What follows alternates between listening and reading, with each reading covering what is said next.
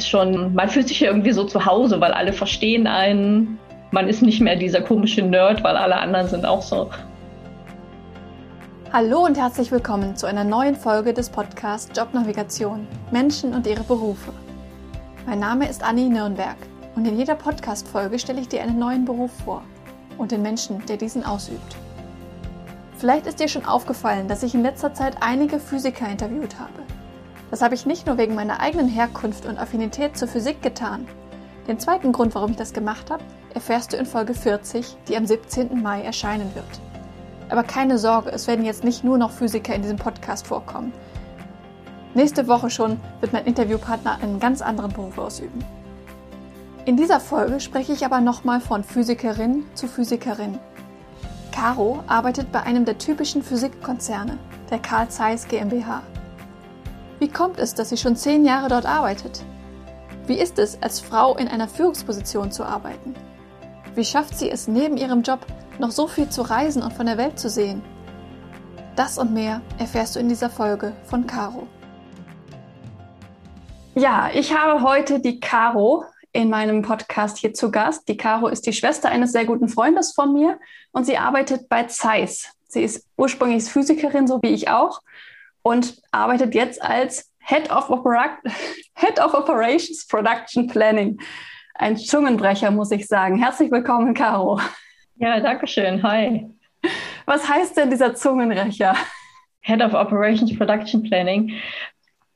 Ich leite eine Stabsstelle Stabsstelle in Operations, deswegen dieses Head of Operations Production Planning. Ähm, es ist eine Stabsstelle in unserer Operations. Die, wir haben eine sehr, sehr große Operations mit über 2000 Mitarbeitern.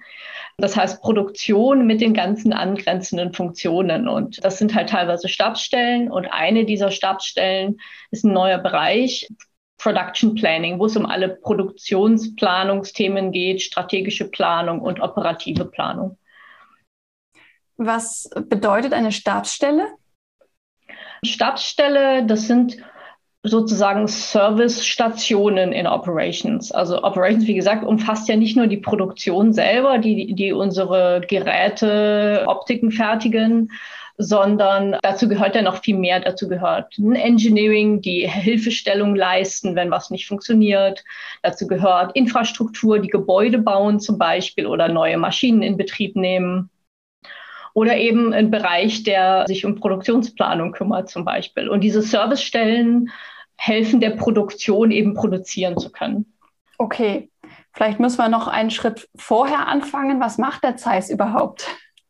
Was macht Zeiss? Zeiss hat erstmal Optik natürlich, dafür ist der Konzern bekannt. Ne? Ganz wichtig, wir machen keine Lichtquellen, sondern nur abbildende Optik. Das ist für Physiker, glaube ich, eine sehr wichtige Information. Wir haben vier Business Groups, kann man sagen, oder vier Sparten. Die Medizintechnik ist da, glaube ich, ganz bekannt oder unter Physikern sind vor allem die Mikroskope bekannt. Das gehört zur IQS, Industrial Metrology and Quality Solutions. Da gehören die Mikroskope dazu, Elektronenmikroskope, optische Mikroskope, aber eben auch industrielle Messtechnik.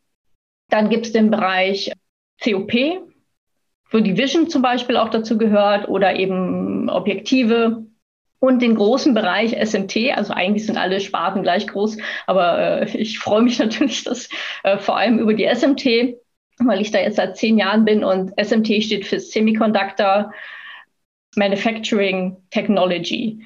Also Halbleiter-Herstellungstechnologie. Wir, ganz wichtig, wir stellen nicht die Halbleiter her und nicht die Chips, sondern wir stellen die Geräte oder Teile der Geräte her, die nachher dann die Chips herstellen. Mhm. Also unsere Endkunden ganz hinten in der Kette sind dann Intel, Samsung, TSMC und so, die wirklich die Chips herstellen. Davor sind die Hersteller, die die Scanner herstellen, wo die Chips hergestellt werden. Und das sind unsere Kunden. Okay. Genau, das ist die SMT, Semiconductor Manufacturing Technology. Ist eine große Sparte von ungefähr viereinhalbtausend Mitarbeitern ganz viele davon in Deutschland. Ich weiß es nicht genau die Zahlen, aber deutlich über 4000 Mitarbeiter davon in Deutschland, ähm, Standorte an mehreren Standorten in Deutschland, aber hauptsächlich in Oberkochen. Das ist in Baden-Württemberg. Okay. Sitzt du da auch? Genau, da sitze ich auch jetzt gerade hier. ja, ich sehe es im Hintergrund, die Zuhörer ja leider, leider nicht. Erzähl uns vielleicht noch mal konkreter, was du da, welche Rolle du da spielst in diesem ganzen Riesenkonzern. Also, ich mache meine Rolle jetzt seit ungefähr 15 Monaten. Diese Rolle, die ich jetzt gerade mache, ich bin insgesamt bin ich deutlich länger bei Zeiss, jetzt zehn Jahre. Und meine Aufgabe die letzten fünf Monate war, diesen, diese Stabsstelle, von der ich eben gesprochen habe, aufzubauen. Also es ist aus einem strategischen Projekt hervorgegangen. Wir haben gesagt, wir müssen unsere Planungsprozesse verbessern. Wir haben da Lücken. Es gibt immer wieder Eskalationen. Uns fallen Sachen nicht auf. Es eskaliert immer erst im letzten Moment. Und daran müssen wir was verbessern. Da hat mein heutiger Chef hat mich angesprochen und gefragt, Caroline, hast du da nicht Lust drauf? Und ich mag gerne strategische Projekte. Ich hab, arbeite gerne an so einer Vision, die ich habe, Prozesse zu verbessern. Und da habe ich sofort gesagt, ja klar, auf jeden Fall eine neue, einen neuen Bereich aufbauen, eine neue Stabsstelle und neue Funktionen und Prozesse und sowas. Das ist eine riesen Herausforderung und eine riesen Verantwortung auch. Und so bin ich da reingekommen und das war jetzt die letzten 15 Monate meine Aufgabe, vor allem eben diesen Bereich aufzubauen, die Mitarbeiter an Bord zu holen und die Verantwortlichkeiten neu zu verhandeln und so. Und dann kannst du dir vorstellen, in so einem riesigen Konzern ist alles festgefahren, ja. eine riesige Bürokratie und das zu verändern ist halt eine große Aufgabe. Und das heißt, ich habe mich jetzt in den letzten 15 Monaten nicht wirklich mit operativer Planung Produktionsplanung beschäftigt, sondern eben damit, dieses Projekt umzusetzen und den neuen Bereich zu implementieren. Ja. Und jetzt, wo das implementiert ist, habe ich, entwickle ich mich auch schon wieder weiter. Also die nächste Aufgabe wartet schon wieder auf mich. Okay, das wird dann wieder was anderes sein und dann gibst du ja, diesen Bereich genau. ab? Okay. Genau, am 1., am 1. Mai übernehme ich die Geschäftsverantwortung für ein Field of Business hier bei der SMT. Okay. Das heißt, es ist eher dein Ding, Dinge aufzubauen und dann jemand anderen zu übergeben? Das hört sich jetzt aber sehr negativ an. Finde ich überhaupt nicht. Ist doch was Tolles, wenn man Dinge aufziehen kann, oder? Es ist schon was, was mir sehr viel Spaß macht, an einer Vision zu arbeiten, mir eine Strategie zu überlegen, wie komme ich dahin. Und das kann entweder zum Beispiel eine Geschäftsverantwortung sein oder eben auch ein strategisches Projekt. Also ja. Geschäftsverantwortung, da ist die Vision ja eher so ein bisschen nach außen gerichtet mit externen Kunden. Und bei einem strategischen Projekt, finde ich, sind die Aufgaben sehr ähnlich, aber eben mehr nach innen gerichtet. Ne? Du hast halt dann interne Kunden. Ja. Aber im Endeffekt sind die Aufgaben, die dahinter stecken, sehr ähnlich. Du musst ja, du hast eine Vision, wo willst du hinkommen und musst dir eine Strategie überlegen, wie du da hinkommst, das Ganze ein bisschen runterbrechen in kleine Ziele und dann das Team mitnehmen, dass die daran arbeiten. Mhm. Du hast gesagt, du bist jetzt schon zehn Jahre bei Zeiss. War dein bisheriger Weg da auch so dynamisch, dass du immer wieder was Neues gemacht hast oder wie war das? Ja, also jetzt nicht alle anderthalb Jahre. Das wäre ein bisschen sehr heftig. Aber ja, ich habe als Projektleiterin angefangen nach meiner Promotion. Und dann war ich mal im Produktmanagement. Davon war ich zwei Jahre dann in den USA beim Kunden auch vor Ort. Und Danach habe ich die Geschäftsverantwortung für eine Produktlinie gehabt und danach dann jetzt die Rolle in dieser Stabsstelle. Okay. Von daher eins, zwei, drei, vier Rollen. Und das, die Geschäftsverantwortung für die Produktlinie habe ich zum Beispiel fünf Jahre gemacht. Und das war auch sehr sinnvoll, sowas mal so länger zu machen auch. Ja. Das heißt, du hast Physik studiert und dann promoviert und bist dann bei Zeiss eingestiegen. Genau, ja. War das schwer, da reinzukommen? Du meinst so, wie viele Bewerbungen ich geschrieben ja. habe? Und nee, eigentlich überraschenderweise gar nicht. ich habe in meiner Promotion relativ früh angefangen, Bewerbungen zu schreiben. So in der Anfangsphase, als ich gerade angefangen habe, zusammenzuschreiben und habe zwei Bewerbungen geschrieben und dann habe ich schon direkt die Stelle bei Zeiss bekommen. Ja, cool. Und ja, also es ging doch überraschend schnell, muss ich sagen.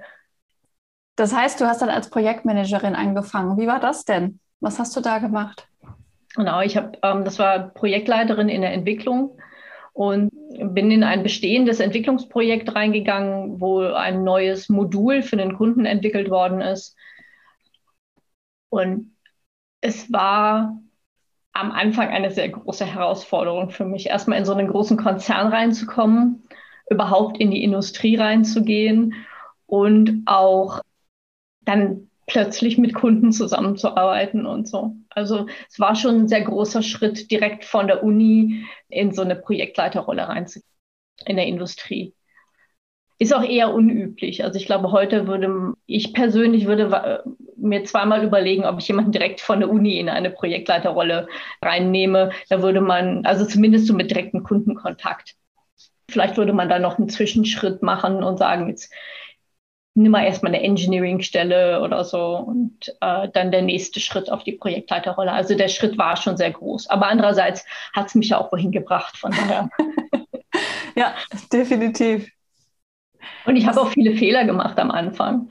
Das ist eine Frage, die ich mal Bewerbern gerne stelle, weil ich selber viele Dinge, die ich damals in meinem ersten Jahr bei Zeiss gemacht habe, heute zurückblicke und denke, oh Gott, was hast du damals gemacht? Heute würdest du das ganz anders machen. Aber diese Fehler muss man machen, um daraus zu lernen. Ne? Ja. Und ist eine Frage, die ich Bewerbern gerne stelle. In deiner ersten Rolle da, als du damals angefangen hast, gibt es da irgendwas, was du heute anders machen würdest oder wo du dich heute verschämst? Weil man da so ein bisschen draus sehen kann, reflektieren die über ihr Verhalten sind die bereit, sich weiterzuentwickeln, uns eigene Fehler auch einzugestehen und sowas. Ne? Mhm. Das heißt, du stellst auch Menschen ein inzwischen. Ja, das letzte Jahr habe ich 20 Leute fast eingestellt. Ja. Krass, cool. Worauf achtest du sonst bei Bewerbern? Vor allem, also Authentizität ist so klingt so ein bisschen abgedroschen, aber ist schon was, was einem das Bauchgefühl so gibt. Ne? Kann man jetzt nicht so in Worte beschreiben, wann ist jemand authentisch und wann nicht, aber man merkt, ob jemand einem ehrlich gegenüber ist. Würde ich mal sagen, in den meisten Fällen merkt man das. Mhm. Zeigt der sein wirkliches Ich oder nicht? Dann gibt es natürlich bestimmte Fragen, die ich gerne stelle, um zum Beispiel zu sehen, reflektiert die Person über sich selber? Und dann kommt es ein bisschen auf die Rolle an. Ist sie zum Beispiel bereit, mit wenig Daten Entscheidungen zu treffen? also Risiken einzugehen. Das ist was, was Physiker, Physiker sind ja oft sehr datenaffin und wollen gerne sehr, sehr viele Daten zur Verfügung haben, um dann basierend auf diesen Daten eine Entscheidung zu treffen. Und das ist aber halt in der Industrie oft hinderlich, mhm. weil du nie 100 Prozent der Daten vom Markt zum Beispiel kennen kannst. Oft hast du nur einen ganz kleinen Teil von Daten. Du musst trotzdem aber bewusst Risiken eingehen und Entscheidungen treffen. Ansonsten kommst du in so einen Entscheidungsstau und kannst dich nicht weiterentwickeln. Ne? Und deswegen finde ich, ist es eine wichtige Eigenschaft von bestimmten Rollen, dazu in der Lage zu sein. Mhm. Und das sind so typische Fragen, die ich stelle. Oder eben, was sind so deine Antreiber, wenn du morgens aus dem Bett aufstehst und zur Arbeit gehst? Was ist so der eine Antreiber? Was ist denn dein Antreiber, der dich dazu bewegt, zur Arbeit zu gehen? Das ist eine sehr, sehr gute Frage. Dinge effizienter zu gestalten. Spaß bei der Arbeit macht mir wirklich, Dinge zu verändern und effizienter zu gestalten und meinen Freiraum zu haben und eigene Entscheidungen treffen zu können. Ja. Dinge zu verändern stößt wahrscheinlich nicht immer nur auf freundliche Gegenreaktionen, oder? Nee, natürlich nicht. Nein. Wie ist das für dich? Wie gehst du damit um? Damit, dass nicht alle Leute mitmachen wollen. Mhm. Ja, ganz viel reden. Also ist irgendwann ab einem bestimmten, ab einem bestimmten Level ist, besteht der Arbeitsalltag sowieso größtenteils nur noch daraus zu reden und mhm. in Meetings zu sitzen und Leute zu überzeugen.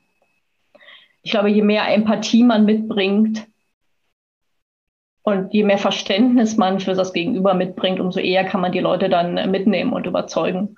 Und dann gibt es natürlich immer diese 5% oder 3% oder so, die komplett abgehängt sind, die man auch nicht mehr überzeugen kann. Die gibt es überall, die gibt es immer.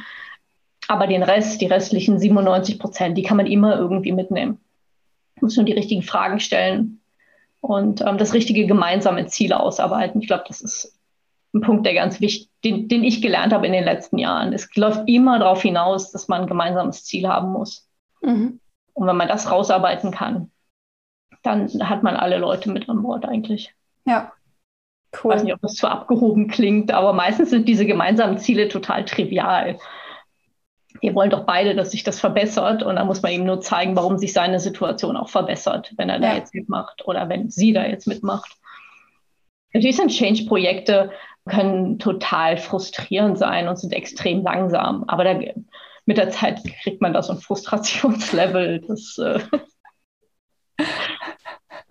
am Anfang will man natürlich alles ganz schnell erreichen und so. Das funktioniert aber in so einem großen Konzern einfach nicht so. Ne? Das funktioniert in einem kleinen Startup. Und deswegen ist ja, glaube ich, warum auch so Startups so viel Spaß machen den Leuten, ähm, dass man da ganz viel, ganz schnell bewegen kann. Mhm.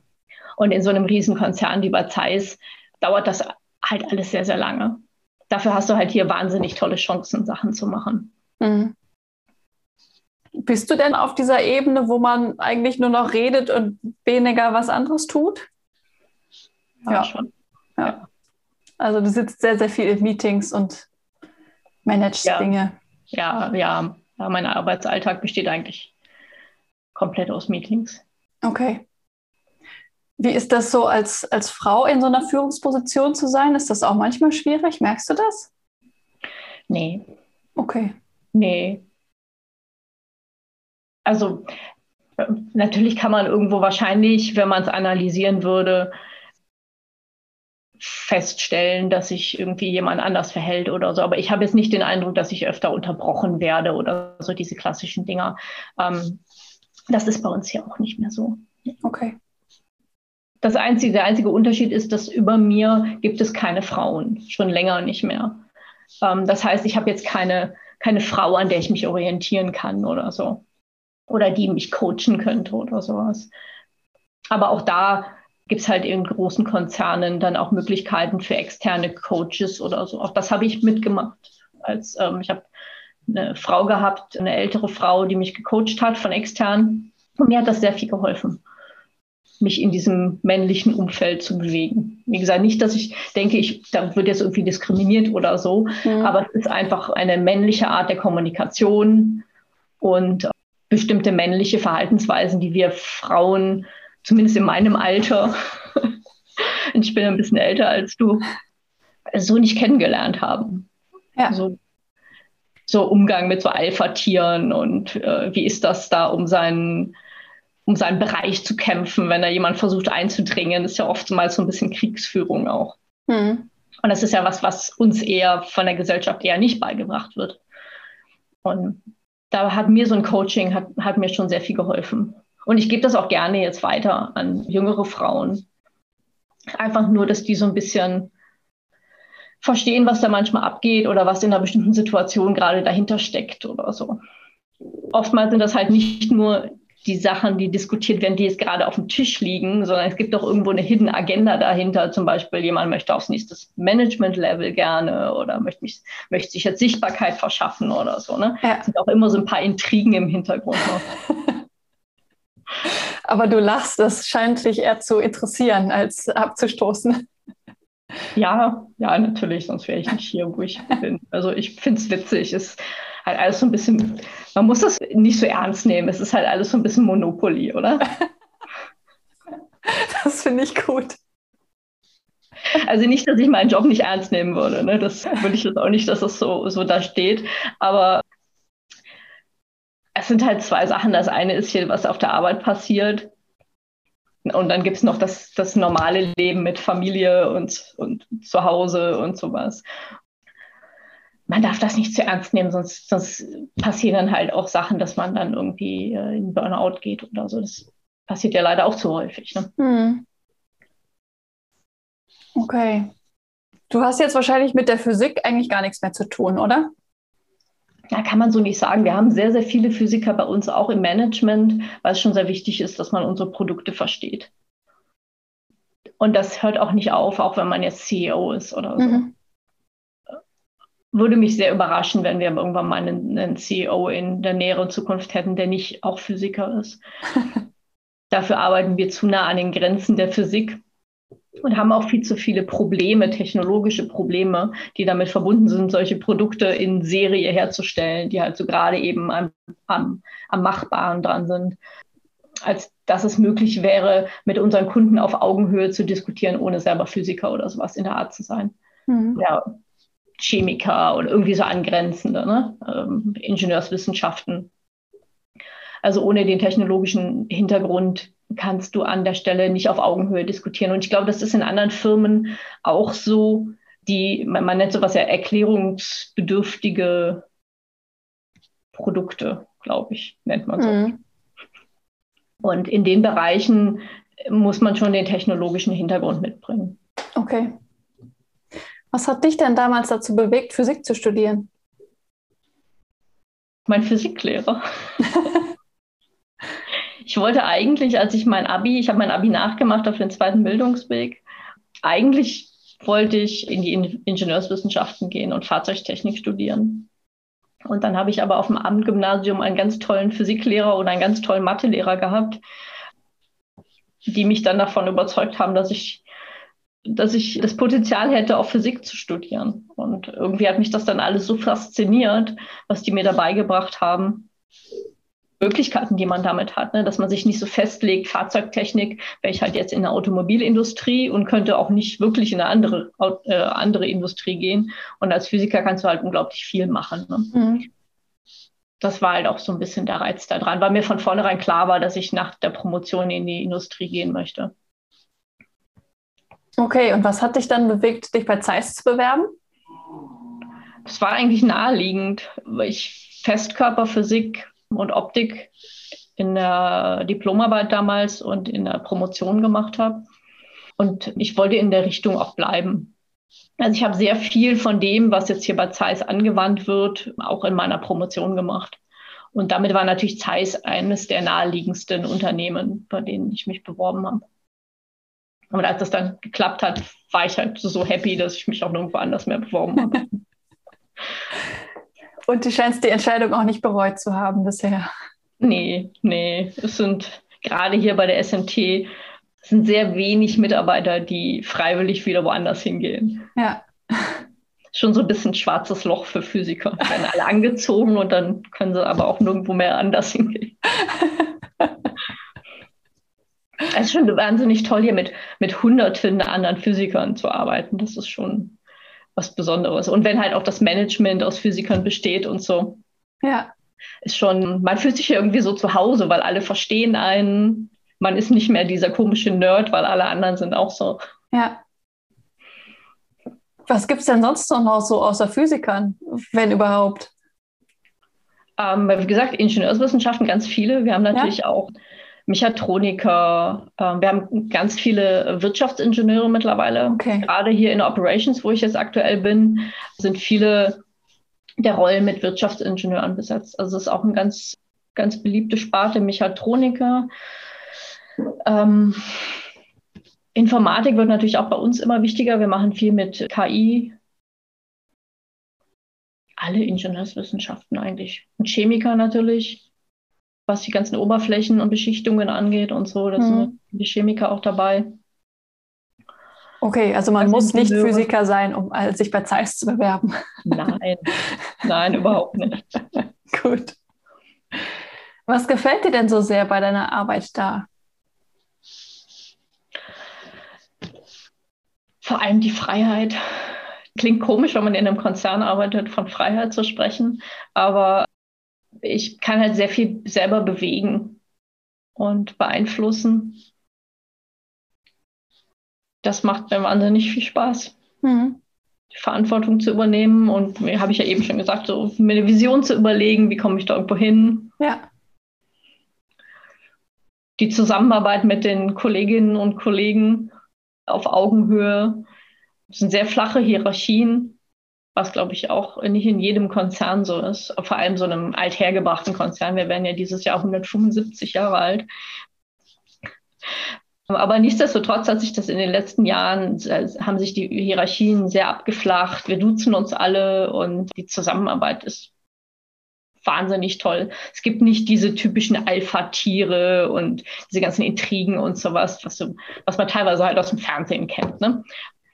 Diese ganzen Befindlichkeiten, das gibt es alles nicht.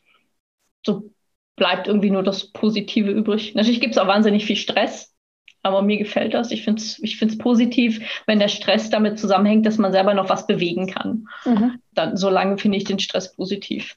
Mhm. Das ist das, was mir besonders viel Spaß macht.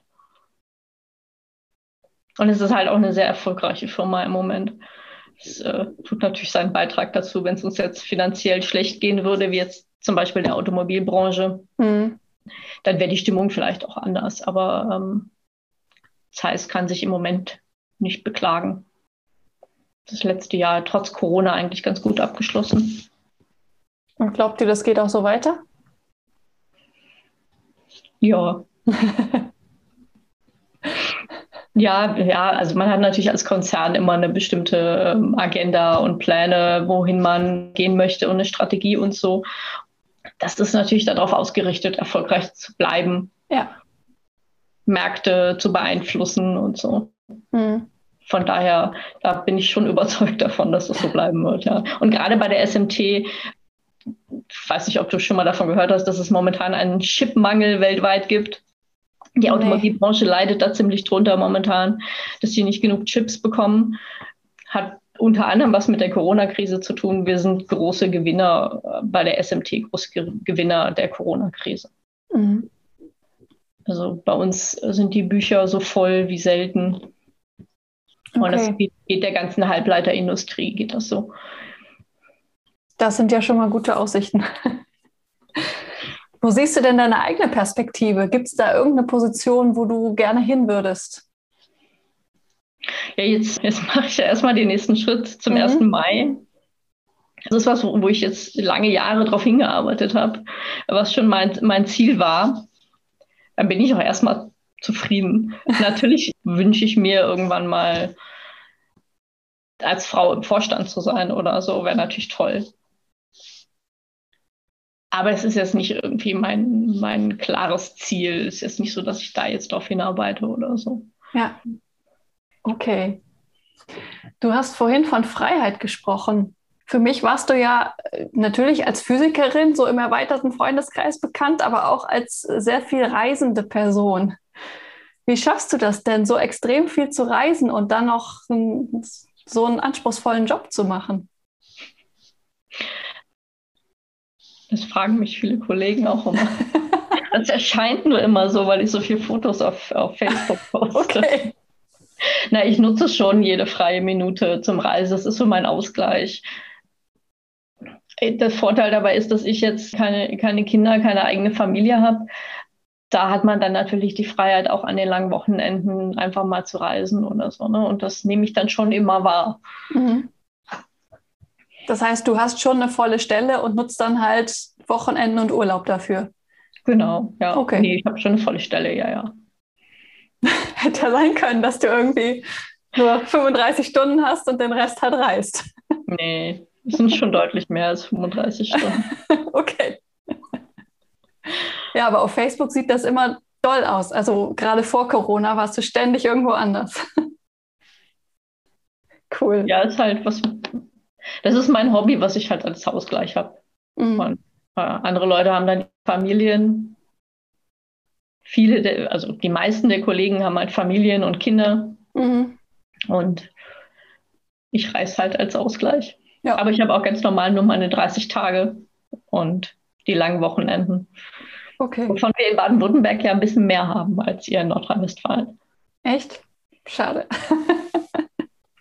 Ich glaube, Baden-Württemberg ist mit das Land mit den meisten Feiertagen. Krass. Okay, das sollten sich die Zuhörer merken. Schön nach Baden-Württemberg ziehen. Für viele freie Tage. Okay. Habe ich noch irgendwas nicht gefragt, was du gerne den Zuhörern noch mitteilen möchtest? Von deiner Arbeit, von deinen Erfahrungen?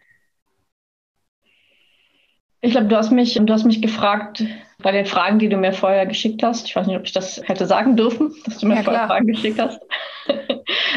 da hast du mich gefragt, glaube ich, wie ich wusste, ähm, was ich machen möchte, oder? Irgendwie sowas in der Art.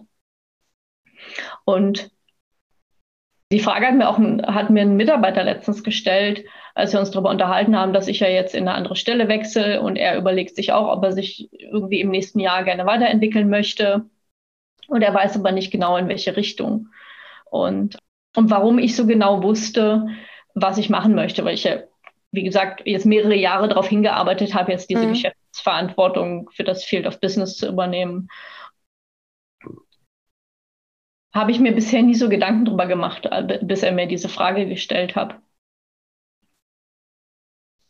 Ich glaube, das ist ein, ein ganz wichtiger Punkt in der Karriere, dass man sich selber überlegt, was ist, was ist das, was ich kann und was ist das, was ich machen möchte. Was ja oft hoffentlich zusammenhängt, dass das, was mhm. man machen möchte, auch das ist, was man kann. Und mir hat da unglaublich geholfen, viel über mich selber zu reflektieren und über mich selber zu lernen. Unter anderem durch zum Beispiel durch dieses Coaching, was ich vorhin schon erwähnt habe, aber eben auch durch verschiedene Schulungen, die ich gemacht habe bei Zeiss, aber auch mit externen Trainern oder so. Bei Zeiss kriegst du halt viel auch angeboten, aber solche, solche Schulungen kann man ja auch außerhalb machen. Ne? Das sind ja jetzt keine Zeiss-Trainer, sondern einfach nur allgemeine Trainings. Oder es gibt zum Beispiel auch so Persönlichkeitsanalysen, die man machen kann. Und da gibt es diese 16 Personality Types, die kann man zum Beispiel umsonst online machen oder eben mhm. so Antreiberanalysen oder sowas. Und ich glaube, je mehr man sich mit sowas auseinandersetzt, und über sich selber reflektiert, umso mehr lernt man auch darüber, was die eigenen Antreiber sind und die eigenen Wünsche sind. Und ähm, ich glaube, das ist ein ganz wichtiger Punkt für die Karriereplanung. Ich setze es mal in Anführungsstrichen, die Hörer konnten das jetzt nicht sehen. Sich klar zu machen, in welche Richtung möchte ich gehen. Möchte ich eher in die Fachkarriere gehen, also wirklich an fachlichen Details forschen? Oder möchte ich mehr in die Projektleiterschiene gehen, Richtung General Management. Das ist das, was ich mache. Irgendwann mal dann auch mit einer Geschäftsverantwortung. Was gibt es noch? Entwicklung, Fachkarriere, Projektleiter. Aber man kann zum Beispiel auch eine Abteilung leiten und hat damit dann hauptsächlich mit, mit Mitarbeitern zu tun in Zukunft. Mhm. Bei uns gibt es Physiker, die leiten riesige Fertigungsbereiche mit 500 Mitarbeitern. Mhm. Auch das kann ein Karriereweg sein. Und das hängt so ein bisschen von der Persönlichkeit ab. Und das würde ich vielleicht den Hörern noch mitgeben. Beschäftigt euch mit euch selber, denkt über euch selber nach, um rauszufinden, was könnt ihr eigentlich gut. Mhm. Und wenn ihr das wisst, dann könnt ihr jeden Vorgesetzten, zukünftige Führungskraft im Bewerbungsgespräch von euch überzeugen, bin ich sicher davon. Wenn man weiß, was man will ja. und warum man das will, dann hat man die Führungskraft sofort in der Tasche. ja, Klarheit ist da auf jeden Fall ein großer Faktor, definitiv, ja. Vielen Dank für diese Tipps und für deine Insights in das Unternehmen und in deinen bisherigen Berufsweg. Fand ich sehr spannend. Habe auch wieder was Neues Dank. gelernt. Vielen Dank für die ganzen Fragen. Ich bin sehr gespannt und ich höre gerne rein bei deinem Podcast. Freue ich mich drauf. Das war die Folge Nummer 35 des Podcasts Jobnavigation Menschen und ihre Berufe mit Anni Nürnberg. In dieser Folge ging es um Caro und ihre Laufbahn in der Karl Zeiss GmbH.